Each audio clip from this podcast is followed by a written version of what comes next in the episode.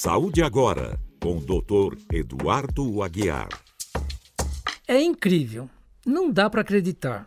Mais de 14 milhões de brasileiros estão com a segunda dose da vacina contra a Covid-19 atrasadas. Obviamente, são cálculos aproximados realizados pela Fundação Oswaldo Cruz, a Fiocruz, e os números representam o dobro do observado no mês de setembro de 2021. Todos os resultados mostram que apenas a primeira dose não gera defesas contra o vírus, portanto, fica difícil de entender esse tipo de comportamento. Por outro lado, a vacinação em massa já começa a apresentar seus resultados. Os estados de São Paulo, Acre, Amapá, Goiás, Minas Gerais, Rondônia, Roraima e Sergipe já tiveram dias sem qualquer morte por Covid-19 ao longo do mês de novembro. Primeira vez que isso ocorre desde o início da pandemia. Vamos lá, lembre-se de tomar a segunda dose da vacina. Assustador como as redes sociais tentam manipular nossa opinião para interferir na decisão. O problema está nos conhecidos algoritmos de amplificação. Na verdade, é um tipo de inteligência artificial que decide quais postagens aparecem para cada pessoa. O lado positivo é apresentar o que mais interessa a cada usuário. Por outro lado, tem a capacidade de espalhar a desinformação, provocar o ódio e a radicalização. Um jeito de impedir isso seria estruturando uma regulamentação, obrigando as plataformas a retirarem o que é ilegal. Um exemplo seria o racismo, que no Brasil é proibido.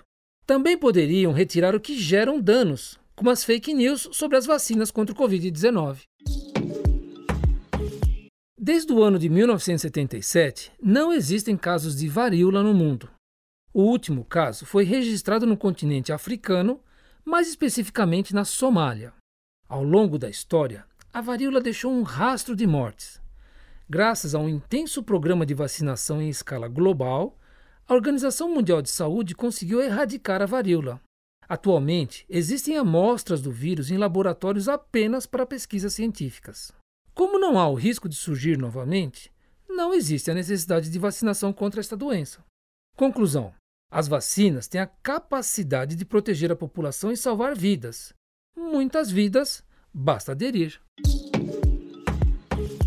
Mano do céu, o bagulho é louco. Pois bem, é isso mesmo.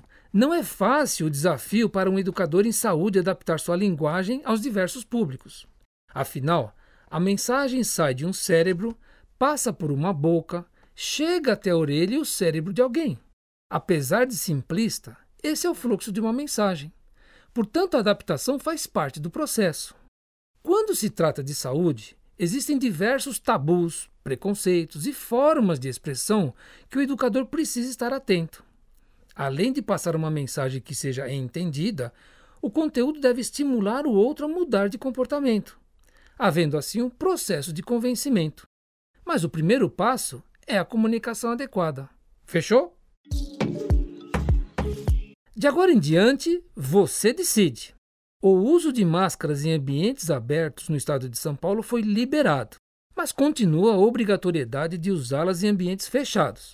Se ficar na dúvida se o ambiente é aberto ou fechado, use a máscara. Exemplo seria a Rua 25 de Março, com toda aquela aglomeração e várias pessoas vindas de outros estados.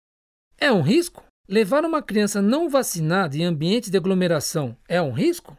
Você decide. Isso mesmo, a informação do comportamento do vírus você já tem. Você sabe que a vacinação ajuda, mas não protege 100%. Em se tratando da transmissão da Covid-19, a decisão de qual risco deseja correr é de cada um. Eu sou a favor da segurança. Saúde agora, com o Dr. Eduardo Aguiar.